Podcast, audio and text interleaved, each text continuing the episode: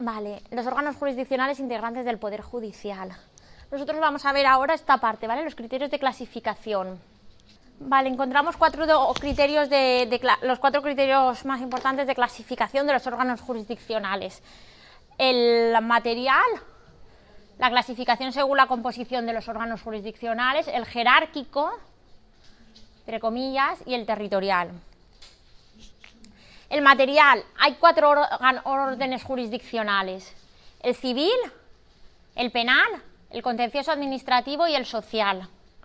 El civil es- tiene visa atractiva. Visa atractiva significa que aquellos, asuntos, que, aquellos asuntos que no se puedan tratar en alguno de estos órganos los recoge lo- el orden jurisdiccional civil.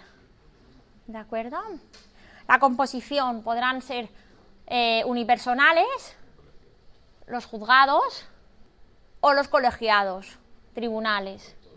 Los, los juzgados tienen un juez, los tribunales magistrados, ¿vale?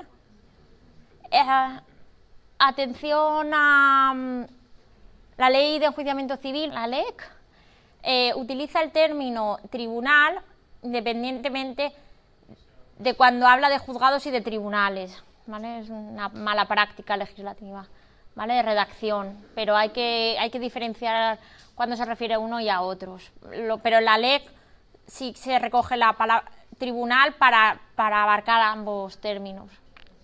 Aunque los tribunales, los jueces y magistrados son independientes en, el funciona- en, en sus funciones, sí que es verdad que existe un cierto orden jerárquico en el sentido de que los asuntos tratados en primera instancia pueden ser recurridos y van a y- recurridos en primera instancia y en segunda instancia llegando finalmente al Tribunal Supremo.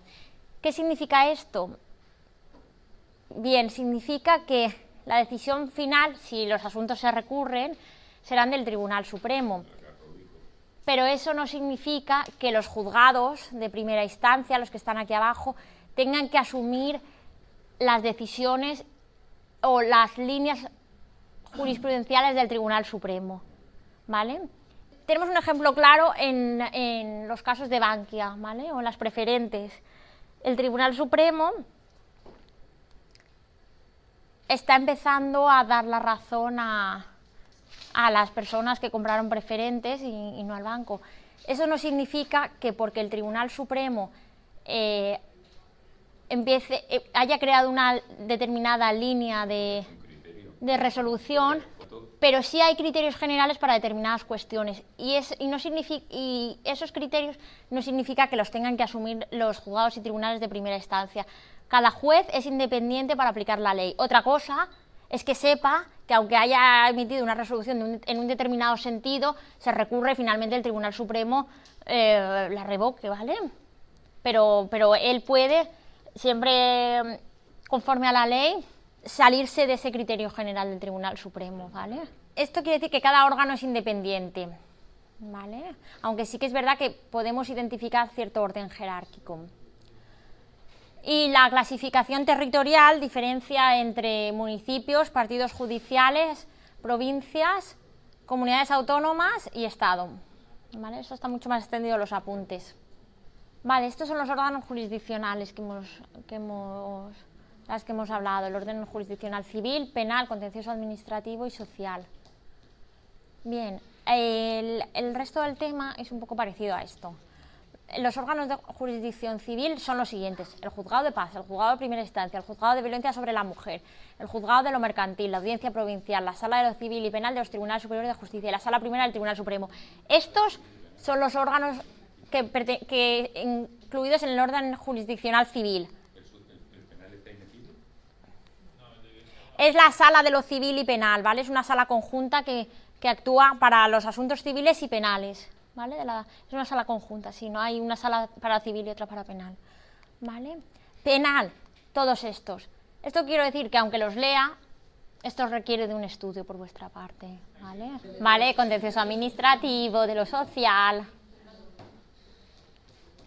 Vale, los conflictos de competencia que pueden surgir. Puede ser que de un asunto sean dos órganos los que se los que se estimen competentes. ¿Vale? Hay asuntos que tienen que tienen relevancia civil y penal, ¿vale? O laboral y penal. Bueno, pues pueden sentirse competentes dos o que, o que ninguno que ninguno quiera o se declare competente para llevar el asunto.